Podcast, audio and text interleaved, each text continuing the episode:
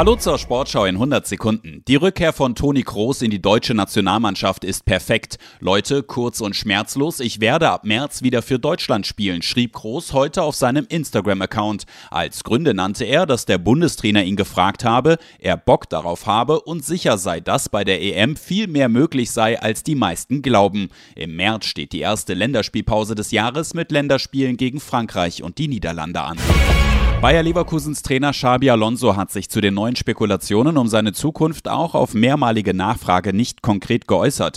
Alonso sagte gleich zu Beginn der Pressekonferenz vor dem morgigen Heimspiel gegen Mainz, dass er nichts Neues zu sagen habe. Auf die Frage, ob das heiße, dass er auch nächstes Jahr Trainer in Leverkusen sei, sagte er gerade ja. Seit Monaten gibt es immer wieder Spekulationen um Alonso. Seit gestern wird er vermehrt als Nachfolger von Thomas Tuchel bei Bayern München gehandelt. Werder Bremen hat sich bei der Suche nach einem Nachfolger für Frank Baumann für eine interne Lösung entschieden.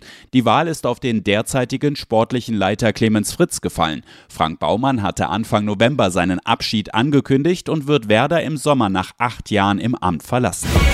Die deutschen Tischtennisspielerinnen haben bei der Team-WM in Südkorea eine Medaille verpasst. Die Europameisterinnen von 2023 verloren heute nach mehr als dreieinhalb Stunden ihr Viertelfinale gegen Frankreich mit 2 zu 3. Die deutschen Männer treffen in ihrem WM-Viertelfinale morgen auf Taiwan. Und das war die Sportschau in 100 Sekunden.